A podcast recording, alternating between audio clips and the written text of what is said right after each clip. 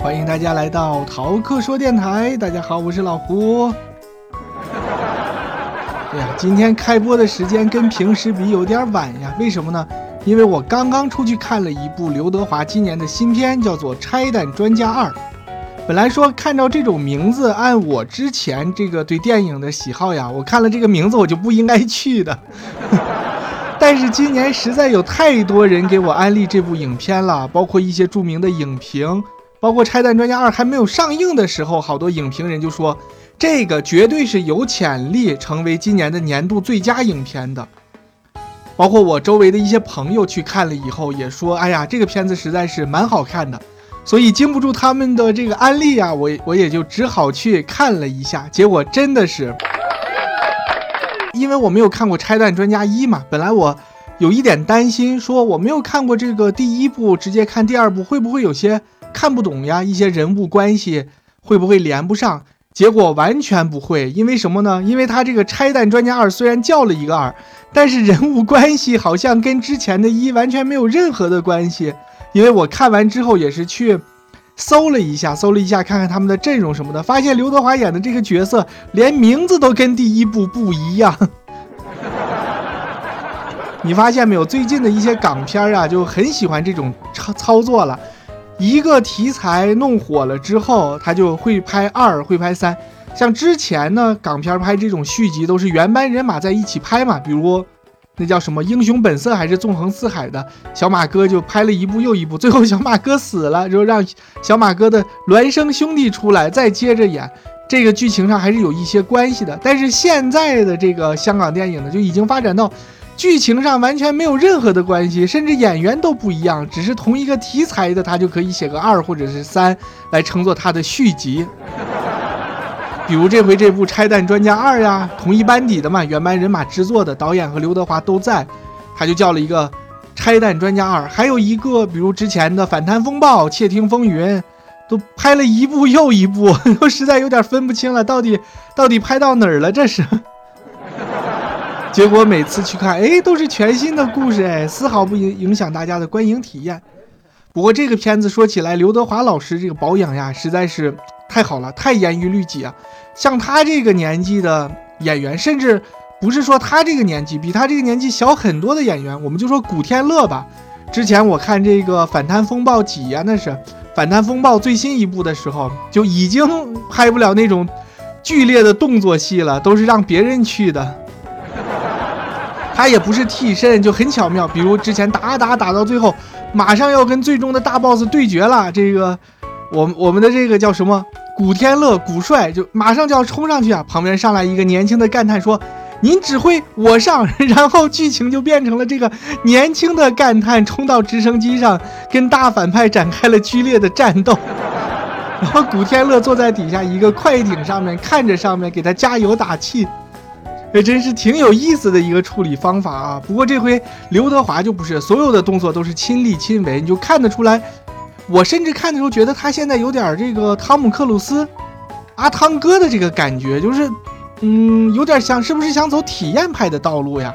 就之前总是被人说演技不好，演技不好嘛，越越老了越越更加严格的要求自己，好多动作都我看的就啪啪的就往地上摔呀，就看的都有点为他感到心疼。当然了，大部分的镜头你还是可以看出来是替身完成的。呃，就不像阿汤哥了。阿汤哥是所有动作都是自己亲自上阵完成的，这个是真正的体验派。难怪这个《碟中谍》最新一部幕后的那个替身动作指导就忍不住了，自己出来把这个阿汤哥暴打了一顿，差点结束这个系列。好吧，看完之后整体感官还是挺不错的。我刚才还发了一个微博嘛，就说。嗯，真想不通，香港电影人他们是怎么样用最短的时间、最少的钱拍出来这种大制作、大场面？里头好多演员呢，不像我刚看的《晴雅集》，中间有很长一段时间就这四个演员，四个演员，你看四个演员能发展多少的人物关系啊？就就这几种嘛，然后就不停的文戏，全是文戏，不停的在说在扯，虽然也有一定的剧情，但是就很拖慢节奏。这个就不是，这个片子任何的时候你都能看到很多人。警察跟这个匪帮大规模的战斗也有很多人，这个，呃，群众地铁啊，不管是地铁、世贸中心什么什么什么的各各种各样的地方，群演真的很多。我觉得一个正经的商业大片吧，你不能总是在棚内拍，必须还是得去到实景拍摄。有实景拍摄，你就得上群演，或者说你搭一个景，搭一个景让这个或者搭一个棚啊。但是你群演实在是得够。有一些片子我们看的就感觉很不对劲儿，你宣传的大制作呀、大大特效什么的，但是演员就没有几个人，你就感觉不到这个钱到底是花在哪儿去了。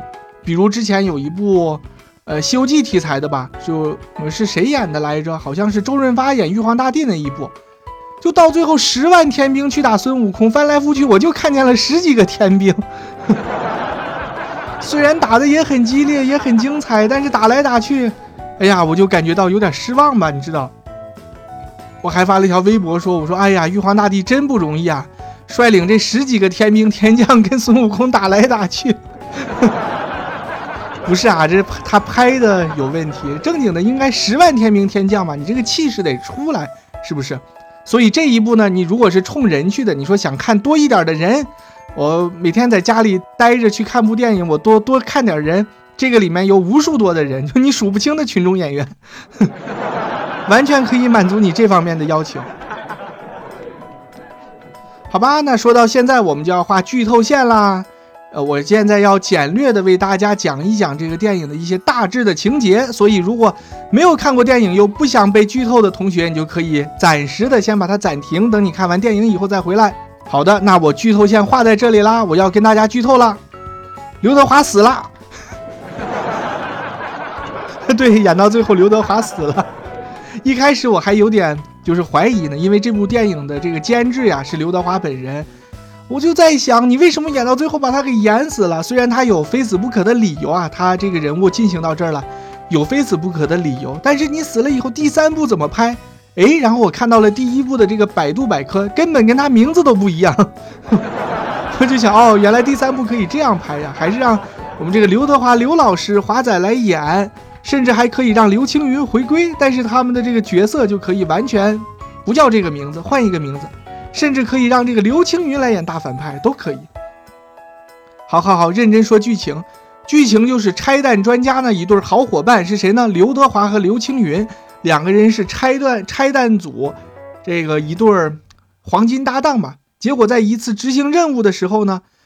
呃，拆弹没有拆利落，最后还是引爆了。引爆了，刘青云就给，嗯，很幸运了，也是刘德华让他先走的，就给跑开了，只伤到了一点点手，伤到了一点皮毛。但是刘德华就很不幸的把这个腿给伤到了。我们说，像这种商业的大片，它必须得有一个激励事件。激励事件就是说，在这个事件之后，我们主人公的全部生活轨迹必须要完全改变掉。如果你看一部电影，这个主人公从始至终都是一个状态，生活完全没有被改变，那这很可能不是一部商业片，很可能是一部文艺片，是走心的，走这个内心成长的。但是你如果要看商业片的话，这个主人公的生活轨迹啊，乃至他的整个人格命运都要发生巨大的转变。这也是这个电影一上来，刘德华就被被炸了，被炸了，牺牲掉了一条腿，然后呢，他就很有执念，他就很想。虽然他断了一条腿，但是他安装上假肢之后，他训练的非常刻苦，刻苦到什么程度？就是你看他的这个打斗戏啊，或者登台跳高的，就根本是一个正常的健全健全人他都无法完成的动作。但是刘德华扮演的这个角色，拖着一条假肢就可以完全对打对打同等级别的健康人就不在话下，所以他就做了很多刻苦的训练努力。结果呢？结果这个香港警署呀就不接受他。为什么呢？因为香港警署有一个顾虑，就是说，如果我们接受你，让你上前线去，那么会不会将来万一出现问题，这个媒体就会报道了，是因为这个香港警署接收了这个残障人士，才导致的出现什么什么问题，他们不想承担这个责任，所以就把刘德华牺牲掉了，就说你不能够再上前线，我们可以安排你去做文职。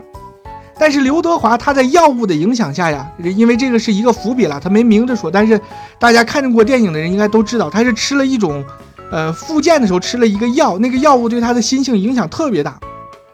在那个药物的影响下，他就好像变了一个人一样，就是完全的特别的偏执。刘德华也是，包括剧中刘青云，包括闫妮，哦，倪妮啊，不是闫妮，这这两个人差的蛮远的。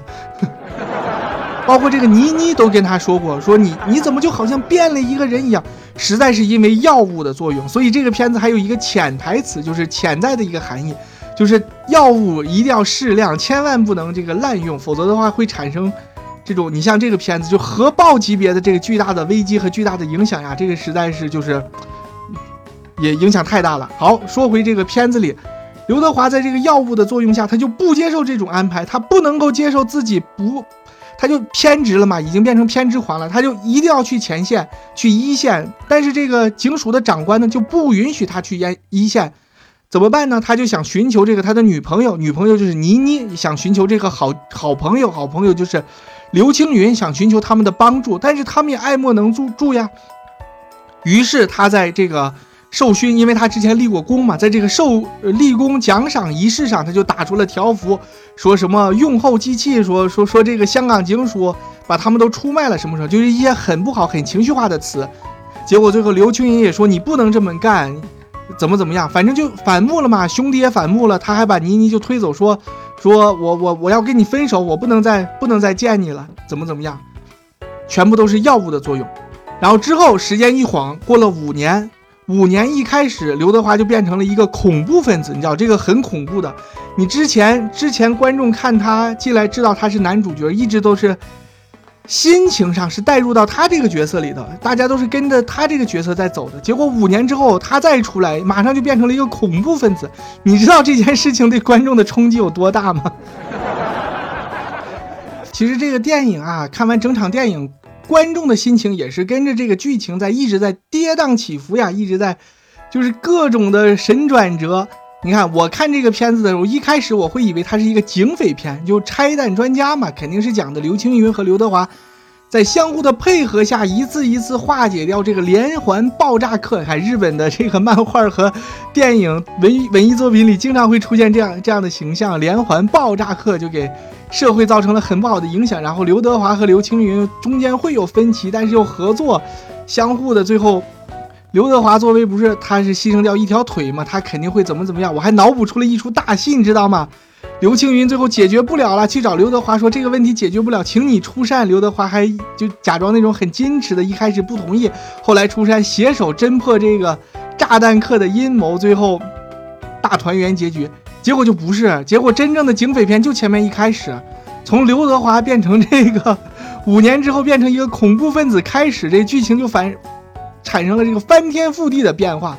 你看，我一开始以为它是一部警匪片，结果在刘德华呃伤掉一条腿之后，这个警署的领导又不让他回归警警署做一线的工作之后，我以为这变成一部社会片，就是说刘德华那个电影叫什么《秋菊打官司》。刘德华就想讨一个说法，我以为会变成这种社会题材，结果又不是。五年之后，他又变成了一个恐怖分子，他本身变成了一个炸弹客，结果我又以为他会是一部伦理剧，呵 结果都不是，到最后又变成了一部《无间道》。总之就是一个元素非常多的一部电影，很推荐大家去影院里去看一下啊！我接着来说。结果五年之后呢？刘德华在策划一起酒店开业的时候，他策划了一起爆炸案，结果他自己也被这个炸弹给炸得昏倒在那儿了。昏倒在那儿，不就被刘青云他们给逮到了吗？逮到了，说他有巨大的嫌疑。结果刘德华就说：“你们是谁？我不认识你们。”结果他失忆了。失忆了之后，这个因为他加入了一个恐怖组织嘛，叫复生会。这个复生会就是那种自杀式的恐怖组织，就经常在这个电影里搞事情，也是电影的大反派。结果这个恐怖组织还去救他，刘德刘德华就跑啊！刘德华跑了之后，这个他的前同事就带着人去追他，就中间有很长很长的一串这个巷战呀、追逐呀、枪战这种的戏码，真的，真的，我就我就是看说这个如果在内地拍的话，这一段应该也会花不少钱吧。香港的人力按说比内地还贵呢，怎么你这个投资也没见有那么多？为什么你能拍出这么大场面的、这么多人的这个巷战追逐打斗戏？我是我是有点不理解了，就说明人家这个电影工业呀已经极致的成熟了。只有那种极致成熟的、完善的电影工业才会产生这样一种力量。这一方面确实内地的电影人应该好好学学。结果刘德华在这个巷战中呢，就追逐打闹，最后好不容易跑掉了。突然这个倪妮过来了，就被他制服了。然后倪妮说：“他就告诉这个刘德华嘛，他并不是一个恐怖组织的成员，他是一个警方的卧底。你看这剧情又发生反转了，就刘德华又变成了一个卧底，这又是一个无间道的戏份。然后刘德华就跟倪妮一起回到了他家里，然后看到了一些他做的一些为了这个卧底做的一些功课吧，就说倪妮就跟他说，我们在查这个复生会已经很长时间了，但是一直没有眉目。正好呢，这个刘德华又因为之前的那件事情，又退居了二线，最后变成了一个修车工人嘛。然后倪妮就把这个这一个秘密的任务就交给了他，然后刘德华就相信了嘛。但是他还是有点怀疑，就说为什么我全都不记得了，我怎么什么都不知道？他还去找了刘青云什么的，还有还去核实这件事情。结果中间也插了很多的闪回的镜头，就是之前的情节。然后刘青云说。我也不知道呀，然后他还给倪妮打电话说这是怎么回事？倪妮说这是警方的高度机密的活动。结果刘德华这方面他就打入了这个复生会的内部嘛，要去侦破这起连环炸弹客的恐怖袭击。结果另一边呢，刘青云他就找到了这个警署的长官，跟这个倪妮当面对质。原来刘德华。刚才又说了，他不是一个反转了吗？他是一个卧底，现在又反转了。原来他根本就不是什么卧底，他就是一个恐怖分子。你说说这个反转的呀，这让人措不及防。后来刘德华也是识破了这件事儿，为什么呢？因为他到了那个恐怖分子的老巢复生会之后，老巢就跟他说：“你最近呀，不要回家，你家里都已经被警察四周已经部署了。”结果刘德华就发现倪妮带他去的根本就不是他家，所以呢，这个刘德华一度也有一些的怀疑，就是说，到底这个事情，因为他现在还是处于失忆当中嘛。但是有一个重要的线索，就是自从他失忆之后，他就没有再吃过那个药了，所以他的心情也就不那么偏执了，慢慢慢慢的就变得平和起来了。正好在这个时候呢，复生会又策划了一起恐怖袭击。就是打伤了好几个警员，包括刘青云也受伤了。结果他就一下良心发现，因为现在这个刘德华已经是回到了最初的那个刘德华，他已经不再吃药了，所以他又找到了你。你说我已经识破了你的这个计策，就说你你告诉我其实是假的，你想反间我。但是现在呢，我要跟你，我愿意跟你配合，因为我我也觉得恐怖分子是不对的。他就跟倪妮做了一个配合，他还要当卧底。结果这个恐怖组织的老大就发现了，因为他。送给刘德华的那个义肢里头呀，有摄像的功能，就拍到他和倪妮了。然后，然后他就去跟那个把刘德华靠在一个靠在一个地方嘛，就跟他去对峙，说你怎么能出卖我呢？刘德华就说：“你们停手吧，你们这样做是不对的。”然后这个恐怖分子的老大就这个时候就全片最大的一个反转，恐怖分子的老大就说：“你怎么能说我们做的是不对的呢？我们今天做的一切都是你设计的呀！” 原来他们从头到尾所有的这些恐怖行动都是刘德华设计的，是他在吃了药之后那种精神不正常的那种状态下，都是他一手策划的。结果他现在不吃药了，他又变好了，他就求这个恐怖分子收手。恐怖分子结果也是他的发小，就不肯收手，执意要去执行，还给刘德华套了一个炸弹。结果关键时刻，刘青云和倪妮就过来，带着大队人马把这个刘德华给救出来了。然后他们三个又一起。做了好多策划去拯救这个被恐怖分子盯上的，一个是香港的一个机场，一个香港的一个金融中心。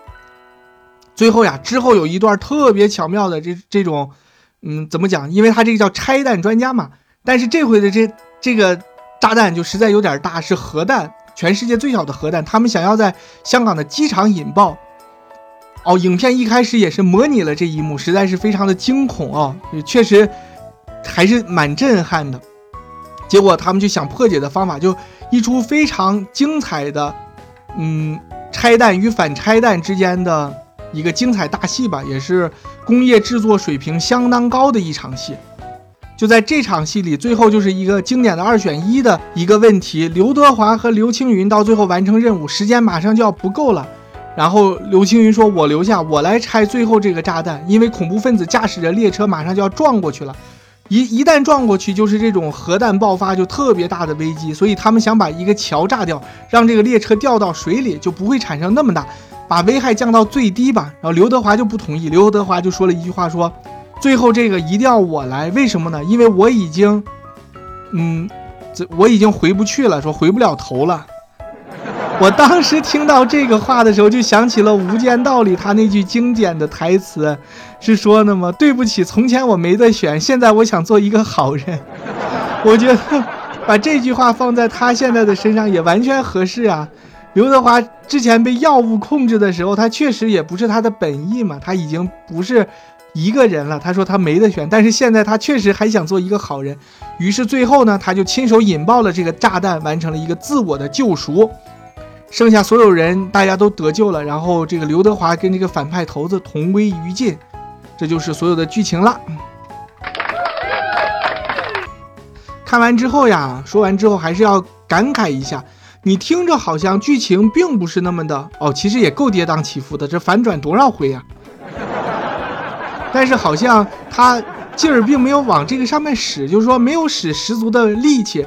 让你在这个一次又一次的反转之中，他把这个力气呢放在了那种一次又一次爆破，还有一那种大场面上，所以你看的时候，你不会把它看成像之前的那叫什么无双，好像是叫无双哦，就是呃郭富城跟周润发像那么激烈的呃反转的那样的戏，就是烧脑剧、斗智的剧，并没有。虽然他这个也有很多反转啊。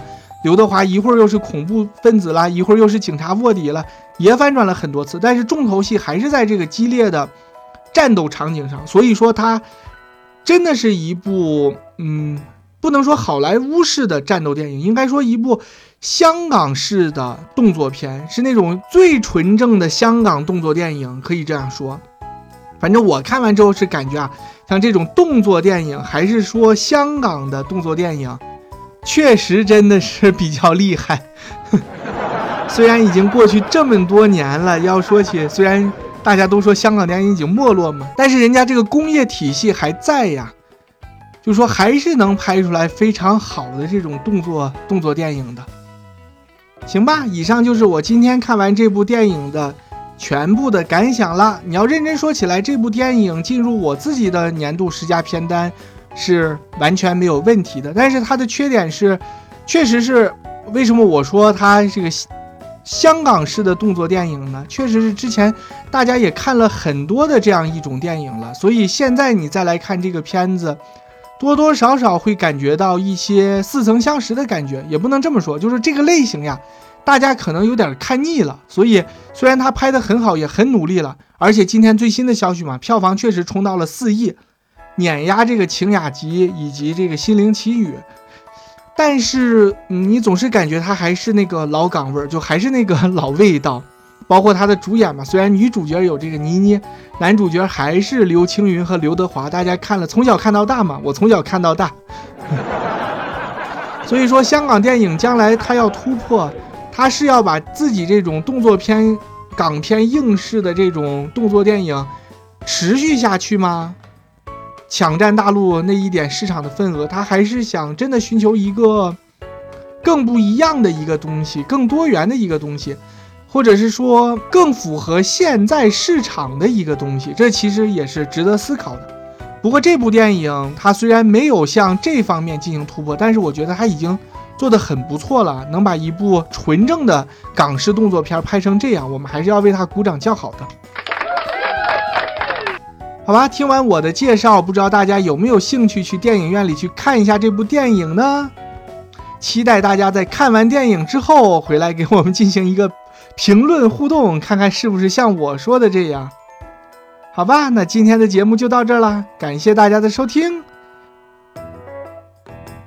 明天见。